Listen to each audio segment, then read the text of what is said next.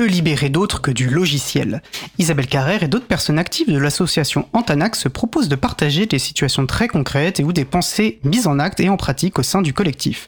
Le reconditionnement, la baisse des déchets, l'entraide sur les logiciels libres, l'appropriation du numérique par tous et par toutes, etc. Et j'ai le plaisir de retrouver euh, Isabelle en studio. Salut Isabelle. Bonjour. J'espère que tu as passé un bel été. Bah écoute, euh, oui, mais il est terminé là. Il est terminé, ça y est. oui, ça y bon. est. On respire un peu. Enfin. Bah, on t'écoute.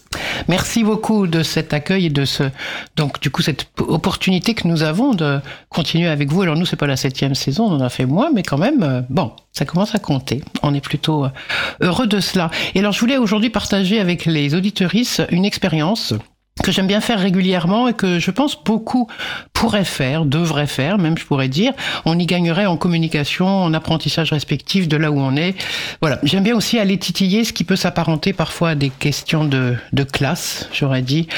Pas de classe au sens euh, revenu de l'économie, quoique ça peut jouer aussi. Mais là, je pensais plutôt aux classes sociales d'une part ou aux classes culturelles d'autre part. Parce que le numérique se joue en apparence des classes. Mais je trouve qu'en fait, le numérique suit globalement les fonctionnements de classe de la société occidentale, y compris sur les plateformes des réseaux dits sociaux. Bref, ce que Bourdieu et d'autres ont évoqué en parlant de capital culturel, les inégalités de classe, les injustices sociales, sont et continuent d'être flagrantes dans les pratiques. Les pratiques de tous les jours et les pratiques numériques n'y échappent pas. Voilà, en fait, j'ai animé la semaine dernière un atelier auquel participaient une cinquantaine de personnes et j'avais intitulé mon intervention Peut-on choisir ce que l'on fait avec le numérique? Ça paraît une énorme et grande question, mais ça leur a pas fait trop peur puisqu'elles étaient là. Les personnes présentes avaient été invitées par des associations parisiennes ou de Seine-Saint-Denis qui agissent, disent-elles, ces associations pour l'inclusion, l'insertion, l'accompagnement de toutes ces personnes des tas de termes sur lesquels il y aurait beaucoup à dire, mais en tout cas, c'était un public assez vraiment intéressant. Et je voulais, en, dans ce, cette intervention, en deux parties distinctes, j'avais envie qu'on puisse travailler avec ces personnes, d'une part sur les utilisations des ordinateurs, des téléphones, la navigation sur Internet, les choix des logiciels, des applications, etc. Et donc bien sûr du libre et d'autre part sur les contraintes, obligations, voire les injonctions, d'où qu'elles viennent et quels que soient les sujets concernés, de ce qu'on doit accepter de fait et ce qu'on peut ou pas refuser ou bien détourner. On a donc d'abord échangé sur ce qu'elle savait ou pas de la composition d'un outil, du matériel bien sûr, et aussi de la provenance des matériaux, des matières premières de ces objets. On a parlé même extractivisme, déchets électroniques, etc. J'ai passé pas mal de temps à des définitions de termes, parce que ça nous paraît toujours important que tout le monde soit sûr de bien parler euh, de la même chose et de bien comprendre les mots, les concepts, qui sinon sont employés dans tous les sens et sans qu'on soit sûr de, de ce qu'on est en train de dire. J'ai été frappé de ce que les personnes présentes, alors majoritairement des femmes, étaient hyper lucides sur ce qui faisait que souvent on se laisse porter. Elles ont assez rapidement indiqué, quand je leur ai posé la question, que les empêchements à choisir, y compris sur la question du libre, venaient de plusieurs éléments. Et donc, elles ont, voilà ce qu'elles ont cité. Le manque de connaissance d'autre chose que Windows ou Microsoft ou l'OS de Apple. En deuxième trait, ce qu'elles ont dit, c'est oh la flemme, la paresse de changer ses habitudes. Le fait que les logiciels et systèmes de ces grandes structures capitalistes sont très ludiques. Elle parlait de la belle apparence, ou en tout cas attirante, parce que tablant sur une ergonomie, des couleurs, un design qu'on peut aimer. D'autres ont cité le fait de vouloir faire comme les autres, d'appartenir à un groupe. Et enfin, la phrase que j'ai relevée aussi, c'est nous aussi on veut faire comme les riches.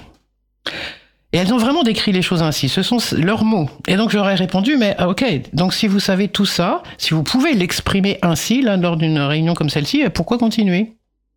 Du coup, on a pu échanger et discuter sur les façons possibles de s'entraîner, de s'entraider sur chacun des sujets identifiés par elles. J'ai trouvé qu'elles étaient plutôt puissantes là-dessus, pas de faux fuyants, mais avec beaucoup de choses non sues ou de réflexes que certaines personnes peuvent avoir, mais pas tout le monde. Par exemple, pourquoi laisser un Wi-Fi tout le temps connecté? Quelle incidence ça a? Au-delà des applications alléchantes, quel monde veut par exemple un dirigeant d'un Google ou d'un Amazon? Même la question ne leur était pas venue. Elles ont été surprises que je la leur pose. À quoi participe-t-on en utilisant des applications qui surveillent et pistent? Mais aussi une application de type Uber ou Deliveroo, quand on l'utilise, qu'est-ce qu'on fait quand on se fait servir comme ça par d'autres? Et pourquoi ne peut-on pas changer de matériel, ordinateur, téléphone aussi rapidement? Pourquoi pourquoi peut-on ne pas changer de matériel aussi rapidement et ne pas répondre aux appels dragueurs des compagnies? Voilà. Et du coup, ce, dernier exemple me permet de faire le lien avec autre chose parce que donc sur la partie euh, reconditionnement, réparation, etc. Antanac a bon, on a on a beaucoup beaucoup beaucoup beaucoup de travail là-dessus. Et du coup, j'ai un second petit sujet pour ma chronique dont on reparlera sans doute le 10 octobre, donc le deuxième mardi du mois d'octobre, mais je voulais quand même l'annoncer dès maintenant. Mais vous, à l'April, peut-être le savez-vous sans doute, que les 20, 21 et 22 octobre auront lieu les journées nationales de la réparation, organisées par HOP, Halte à l'obsolescence programmée. Du coup, voilà, je voulais lire un petit texte de ce qu'ils ont écrit là-dessus pour présenter cette chose, et puis parce que euh, ça me paraît important. Le constat est sans appel, il est urgent de réduire nos déchets et de limiter l'exploitation des ressources naturelles pour préserver notre environnement. L'obsolescence accélérée des produits repose sur un modèle de société consumériste et productiviste développé depuis les années 1960 et qui est aujourd'hui devenu insoutenable. L'allongement de la durée de vie de nos produits par la réparation est un outil efficace pour répondre à cette urgence écologique, pour revenir à plus de sobriété et de justice sociale. Alors c'est vrai que le recours à la réparation se généralise, qu'on voit de plus en plus la multiplication des initiatives citoyennes dans les cafés, ce qu'on appelle les tiers-lieux, les associations de quartiers, les Fab Labs, les ressourceries, les recycleries, etc. Et même d'ailleurs dans les grandes enseignes de bricolage ou dans les magasins quelques initiatives gouvernementales, la loi AGEC, le bonus réparation, l'indice de réparabilité, etc., et des initiatives du secteur privé qui se multiplient, des services après-vente, des offres de réparation, etc. Cependant, même si on est, là je cite des chiffres de l'ADEME, on est apparemment 81% à avoir une bonne image de la réparation, mais seulement 33% d'entre nous font réparer leurs objets, quels que soient les objets, donc les ordinateurs aussi sont dans le lot. Donc il est temps de lever les freins à la réparation et d'encourager le passage à l'action. C'est l'occasion du coup de sensibiliser également des élus, des citoyens, petits, grands, aux enjeux de la réparation, en participant à des ateliers manuels, des animations, des conférences, etc. Et du coup, on réfléchit à Antanac à qu'est-ce qu'on va pouvoir proposer au-delà de nos murs et de ce que nous faisons d'ores et déjà au quotidien. On se dit que peut-être on va faire des ateliers aussi en même temps avec d'autres membres, d'autres, les structures du réseau Réfis, on ne sait pas. Mais en tout cas, voilà. C'est un événement qui me paraît pas mal. 20, 21, 22 octobre. On en reparlera donc euh, le mois prochain.